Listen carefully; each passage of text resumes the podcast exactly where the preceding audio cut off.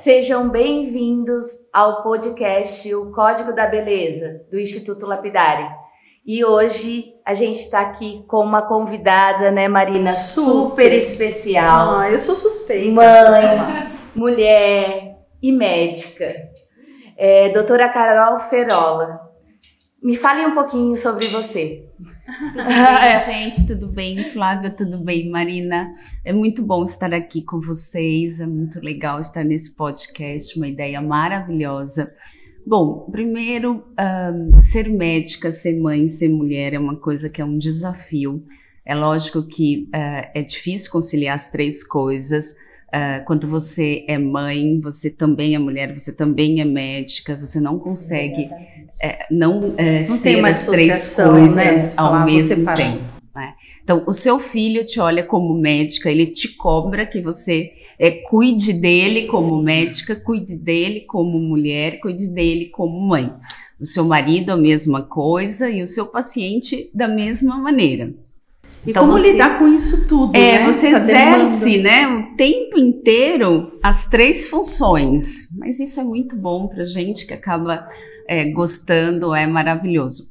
Mas eu acho que uh, quando você é médica, né, é a nossa é, realização. Ali no consultório, pelo menos para mim, é onde eu realmente desligo, faço é, aquilo que eu gosto, aquilo que eu amo e aquilo que me realiza. Que perfeito.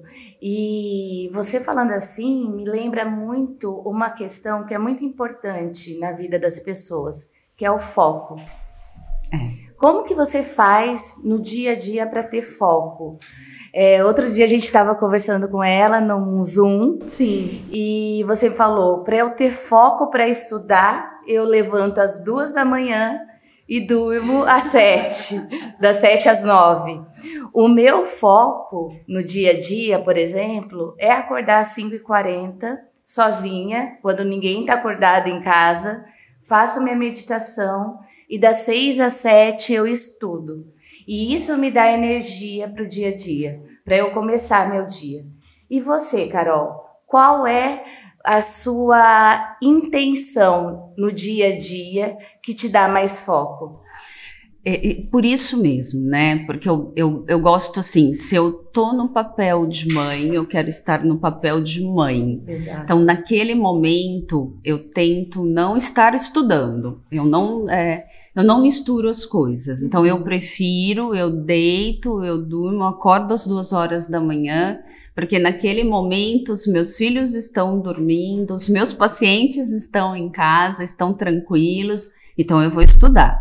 Então, no momento que eu estou no consultório, eu não estou estudando, os meus filhos estão organizados, eu tenho todo um staff que está, está cuidando deles, então eu não preciso estar em casa naquele momento.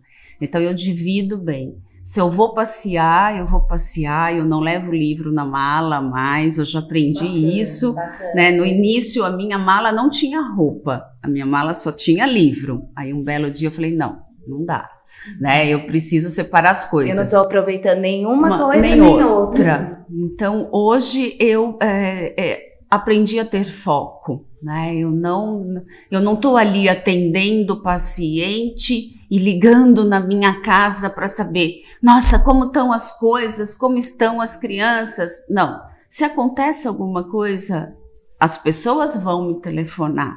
O meu foco naquele momento é no consultório.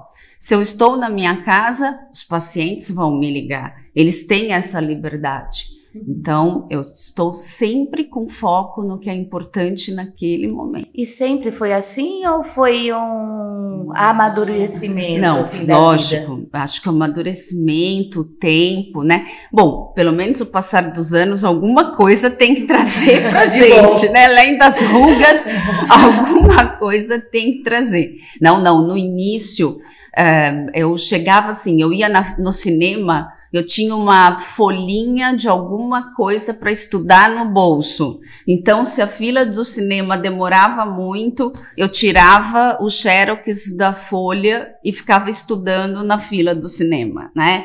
Então, isso não é ter foco, Me né? identifico super com É. isso. Às vezes eu tô lendo e eu já tô escrevendo É. as minhas atividades que eu tenho durante o dia. Mas os insights a gente tem que, É, a gente tem que captar.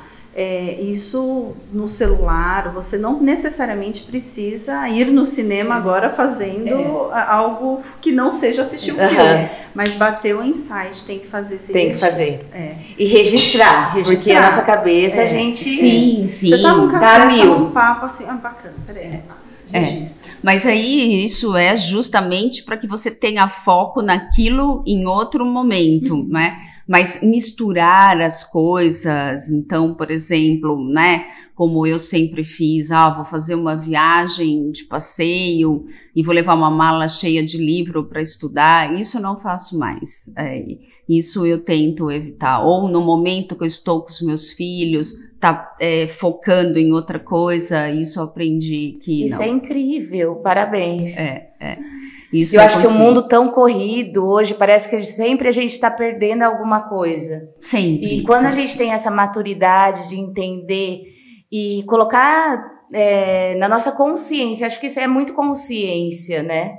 Quando a gente começa a conscientizar que existem é, momentos, momentos de você ser mãe, de ser mulher, de ser médica, isso começa a nos deixar um pouco mais tranquilas. É. Ter paz. Isso, paz de espírito. Eu falo Cara. que é tudo de bom. Agora a gente tem que fazer aquela pergunta que é a pergunta. Total. Vai lá, Marina, é com você. Não, brincadeiras à parte. Como que você lida com a expectativa? Porque existe uma demanda tão grande, né? Você é mestre, doutora em dermatologia, a gente sabe de todo o legado profissional que você tem. Aí chega uma vidinha na sua frente e fala: Você é meu sonho de consumo. E essa vidinha que está na sua frente sou eu. E eu tô aqui, ó, de micropor, porque eu realizei um sonho do fiozinho de Maravilhoso. através das mãos da melhor, que a propósito, muito em breve tem um curso aí em parceria com Lapidare, né, de fios, enfim. Mas quando você se depara com uma vida que espera em você a resolução de algumas marcas que trazem outras coisas simplesmente além do, do né, da, da, da marca em si, que acaba refletindo em tantas outras coisas. Como que você lida com isso? Como que você equaliza essa situação? Ou quando você até fala, não, não vai rolar o que você quer? Como que é isso nas cenas da vida real? Isso é muito vida real. É. Então, Marina, é assim. ahn, eu sempre, né, em tudo que eu vou fazer, eu lido com duas expectativas e duas expectativas muito, muito altas. Então, uma é a expectativa dessa vidinha que vem me procurar. E essa é a minha missão de vida, porque desde pequena eu sempre quis fazer dermatologia, eu sempre quis lidar com essa autoestima das pessoas. Até porque é, eu sempre precisei lidar com a minha autoestima, eu fiz dermatologia porque eu era super sardenta, então sofri bullying a minha vida inteira. Então eu falo que eu fui o bullying que deu certo. Né? Depois a gente quer saber o segredo dessa pele, então. Então, abafa, né? Abafa, Por favor, total. porque o meu segredo é, são, é a cobertura que está por, aí, por cima. Ela não, ela tá limpa. E- Exatamente. É, é, realmente, então é, eu, eu fui fazer dermato justamente porque eu achava que, é, como eu sempre sofri muito com a pele, eu sentia na pele aquilo que talvez as pessoas pudessem estar sofrendo. Então, quando o paciente chega para mim eh, com algum problema, que seja uma ruga, que seja uma doença de pele, que seja alguma coisa, para mim aquele problema também é meu. Então, essa angústia do paciente passa a ser minha. Eu nunca tiro a esperança do meu paciente. Então, ele nunca vai ouvir um não da minha boca. Vai ter os limites, sim. Eu vou explicar para ele todos os limites. Mas esse caminho que ele vai ter, eu vou andar ao lado dele. Então, eu sempre vou estar ao lado dele. E nós vamos fazer essa jornada juntos. Então, seja um tratamento simples, seja um tratamento complicado, eu vou estar sempre ao lado dele. você É uma caminhada juntos. Caminhada junto. É- Isso. é, é empatia. E, e nessa questão da relação médico-paciente, né, fala-se tanto de humanização no atendimento e tudo mais. É como se tivesse se perdido por conta de, de várias vertentes, mas é, esse olhar genuíno, esse eu entendo o que você está sentindo, eu sei o que é isso. Isso é o que é o que conecta. E eu vou explicar todos os limites, eu vou falar até onde eu consigo chegar e vou falar para ele que uma ruguinha se sobrar, uma manchinha se sobrar, uma gordurinha se sobrar também não é o fim do mundo e vou tentar colocar para ele que tem outras coisas importantes na vida. E eu acho que essa expectativa a gente acaba lidando muito bem. A outra expectativa, que é uma expectativa muito alta, é a minha expectativa. Porque aí essa expectativa acho que é a mais difícil. Porque eu sou perfeccionista. Então, enquanto eu não entrego um trabalho extremamente bom e perfeito, eu não estou satisfeita com aquilo. Então, e aí no fim, depois de muitos anos, eu aprendi que isso é o melhor. Né? Então, eu lido hoje muito bem com a minha, com esse fato de eu ser perfeccionista. Não sofre com isso. Mas... Já sofri muito. Já sofri muito. Porque ser perfeccionista não é uma coisa fácil. né? Exatamente. Então, a cobrança é muito grande. Então, hoje eu tiro o melhor dessa parte. Então, hoje eu faço disso o meu maior trunfo. Tá? é seu talento. É o meu talento. Então, isso hoje é o meu. Falando de talentos, Só que assim, ela, ela fala que não é perfeccionista, ela é perfeccionista, mas ela vem trabalhando a ponto de ter um canal no YouTube aham, que é o Beleza Sem Neuras. E, e até é, tem um livro né, que você vai publicar, né, falando exatamente sobre o limiar. Conta um pouquinho pra gente é, sobre essa visão, né? Imagine uma dermatologista que, que, é, que tem um foco na entrega de excelência, que é perfeccionista, que pratica empatia, mas que equaliza com uma beleza sem, sem neuras. neuras. Isso. E aí, conta, como que você consegue? Porque é difícil, né? V- vão existir limites e eu me bato com esses limites, e aí uma pessoa perfeccionista bater com esses limites é, é difícil. E aí isso eu comecei a aprender com a minha filha. Porque imagina uma dermatologista que tem uma filha mulher, aí você começa, nossa, mas e aí, se ela tiver uma celulite? Nossa, mas e aí, se ela tiver uma ruguinha? Nossa, mas e aí, se ela tiver acima do peso? No Nossa, olhar da né? mãe, no olhar da mãe, da médica. da médica. Realmente. Então, aí- é uma linha tênue. É, né? E aí eu tive que aprender do tipo assim, não, mas peraí, primeiro tenho que ser mãe, depois dermatologista. Perfeito. Até um dia que eu virei pra ela e falei: Não, você não vai comer o terceiro pedaço de bolo, porque você vai virar uma baleia. E aí ela foi comer o terceiro pedaço de bolo. E aí? Ah. Aí ela virou pra mim e falou: Mamãe, eu continuo sendo a Laura. Olha, não virei uma baleia. Ai.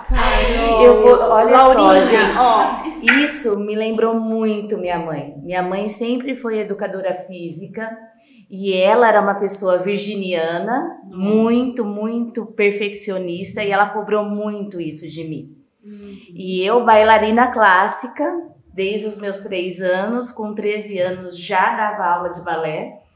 E ela sempre foi muito perfeccionista. E no momento da minha adolescência, eu fui contra ela. Então eu engordei de propósito. E quando você fala isso, me conecta muito com essa relação mãe e filha.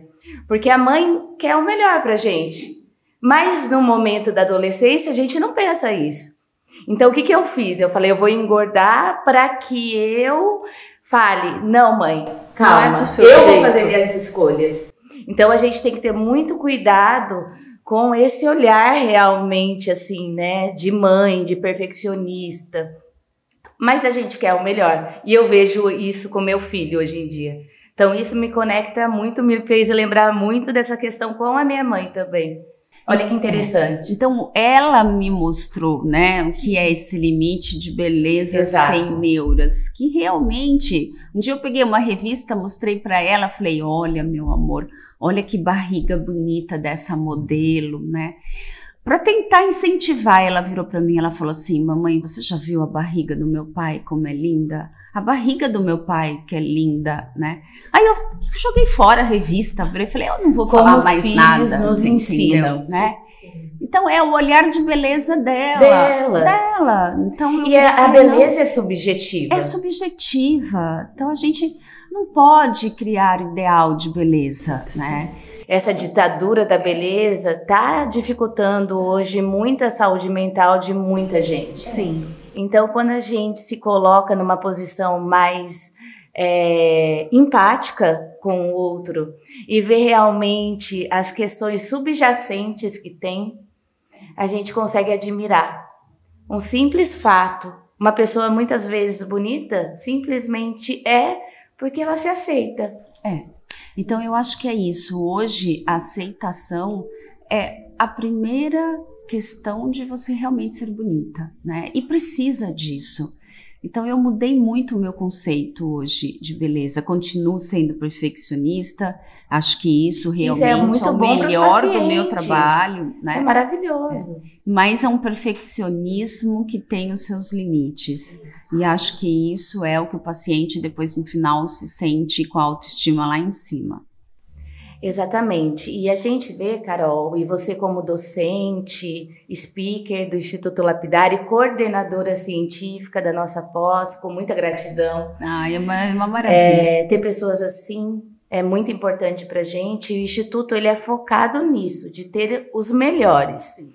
Só que a gente vive numa educação pré-histórica, vou dizer, né? É, ela veio pós-revolução industrial, onde todo mundo tinha o mesmo pensamento linear. Isso já faz mais de um século, né? Então, como que você vê a educação hoje para o médico?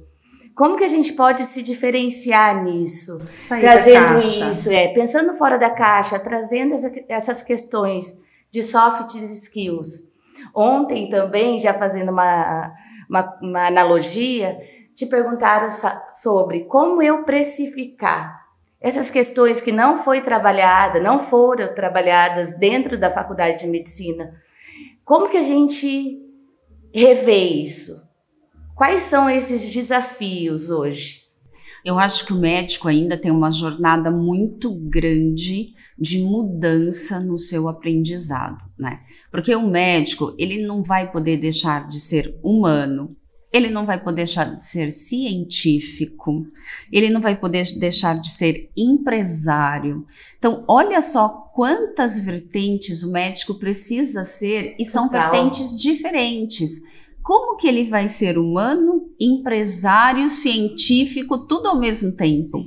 São vertentes completamente diferentes. Se você É uma um- quebra de paradigmas. de paradigmas. Se você tem que ser humano, como você vai ser empresário? Por Como você cobrar? vai ser científico? Imagina, né? Qual A é o meu ciência- preço? É, é. Qual é o meu valor? Que são É. coisas muito diferentes. Então eu acho que o importante é você saber o momento de cada coisa. Né? então, em que momento você vai ser humano? Em que momento você vai ser o empresário? E em que momento que você vai ser científico? Eu acho Criar que é dissociações. disso- é isso, né? Então, é, em cada momento você tem que ser uma coisa.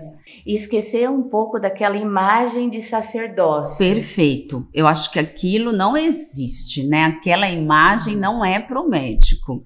E aí o médico vai ter que ser, no momento da consulta, ele tem que ser humano, no momento da conduta, ele tem que ser científico, e no momento da cobrança, ele tem que ser empresário. Ai, eu, eu Tem a questão da apaixonada. dif- maravilhoso. E tem a questão da dissociação, assim como a Marina estava falando, do empresário para o empreendedor. Empresário é aquela pessoa que está ali gerindo uma empresa. O Isso. empreendedor é aquela pessoa que vende ideias. Então, assim, o médico também tem que aprender a vender ideias. Então, isso tudo que não está permeando as faculdades de medicina, eu acho de suma importância que a gente se posicione como tal para trazer todas essas informações para o médico, né? E daí eu trago aqui uma, uma citação de Sócrates, que o médico muitas vezes tem que pensar, só sei que nada sei. Então vamos recomeçar a partir disso, né? E todo mundo, Né? Quando a gente se coloca numa posição, e a Berta falou num dos podcasts algo muito importante, que é a questão da linha tênue, da humildade com a falta de posicionamento. Então, quando a gente percebe essa diferença, a gente consegue se posicionar melhor nessas questões. É isso.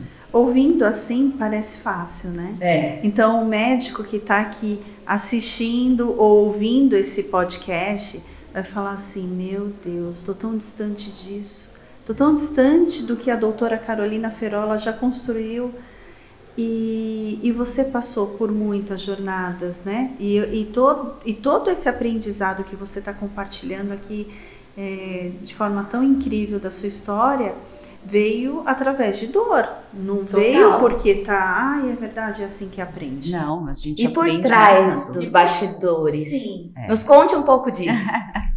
Não, então, uh, eu acho, a gente já faz uma faculdade que já é uma faculdade que é uma faculdade longa, que é uma faculdade difícil, que é uma faculdade que é muita informação. Então, é uma faculdade que hoje eu acho que tinha que ser é, revista. Uhum. Depois você vai para uma residência, que também é uma residência que você acaba não é, aprendendo tudo. É, por exemplo, você não vai aprender a, a, estética cosmética na residência, né? Depois você ainda tem que fazer uma especialização. A especialização também acaba ainda não te ensinando tudo. Uhum. Então você vai para um consultório que você ainda não sabe tudo, né? Então essa parte de gestão, por exemplo, de ser empresário, ninguém vai te ensinar, tá? Aí você vai se de, vai ter que lidar com o seu paciente. Esse paciente é cada um é diferente. Você não sabe ir para o particular e para o convênio. Os convênios hoje acabam te matando. Então, é difícil o começo. Né? Até para montar um consultório, você não sabe nem para onde ir, onde comprar as coisas, é bem complicado. E a dermatologia ainda é uma especialidade mais difícil, porque os, o próprio colega que é cardiologista, que é de outra especialidade, vira para você e fala: ah, mas a sua especialidade é fácil, né? Você não tem urgência, você não tem que dar plantão. Eu entro no consultório sete e meia da manhã, eu saio onze, onze e meia da noite. É como se fosse um plantão, ah, né? Lógico. E lidar com essa expectativa da estética, da autoestima do paciente é uma coisa muito cansativa. Tudo bem, o meu paciente ele não tem um risco de vida, mas ele tem uma, é, uma dor que é uma dor que não acaba, não passa. Você não tem um remédio para essa dor. A autoestima, se você não souber lidar, não existe nada que você cure o paciente. Então, é uma dor difícil. Então, você ainda lida muito com a parte psicológica do paciente. Então, a gente é considerado, dermatologista é considerado uh, quase um não médico, né? Eu já escutei de, de, de colegas assim, não, mas é, eu preciso internar um paciente. É, quem que é o médico que vai acompanhá-lo? Entendeu? Então, é, é, difícil. Então, uma especialidade ainda também que você às vezes é considerado como se você fizesse só estética. Como né? se fosse uma bijuteria. Você está fazendo uma perfumaria, na verdade. Perfeito. E não é? Não é. E depois, é, essa questão da saúde mental relacionada com a estética é muito importante você acredita que pós-pandemia isso piorou? Eu acho que sim. É, é, isso mudou o perfil do nosso paciente. Então, antigamente a gente tinha um paciente de mais idade, um paciente que ia procurar é, esse tipo de tratamento porque realmente estava envelhecendo. Com a pandemia, o paciente que vem hoje é um paciente mais jovem, porque se olha o tempo inteiro nas reuniões online, Sim. né? Então, é, acha o defeito, encontra, né? Procura, procura o defeito. Procura, acha uma selfie, eu olho aqui, vi, essa selfie não ficou legal. É. Diferente você tá lá na sala da reunião e você tá realmente 100%, 100 se olhando. É, é. Então, é, isso aumentou a procura muito. Né? Então, acho que mudou bastante esse tipo de perfil. E é lógico que você é, mexer num paciente que já tem mais idade é, é uma resposta. Mexer num paciente jovem é outro tipo de resposta. Até um outro dia, a gente, numa conversa aí de jantar, e um médico relatou. Ele cuida dessa parte de cosmiatria e ele falou que das 7 às 8 da noite, todas as pessoas que entraram no consultório dele choraram. Então, é, existe, é fato isso, que as pessoas estão debilitadas emocionalmente, não pós-pandemia, porque a gente ainda está, mas que isso acelerou essa questão realmente da saúde mental, da, da sanidade mesmo. E as pessoas precisam de um carinho de alma, né? Então, o que, que as pessoas estão fazendo?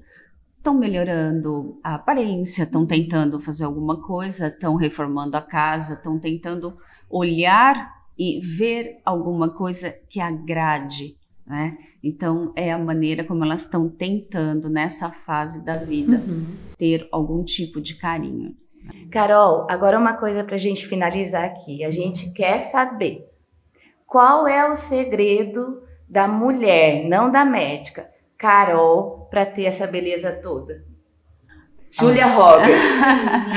a nossa Julia Roberts. E ela fica vermelha. Não aguento. Bom, olha, eu acho que esse segredo é tentar é, levar a vida de uma maneira feliz e tranquila, né? E com bastante responsabilidade.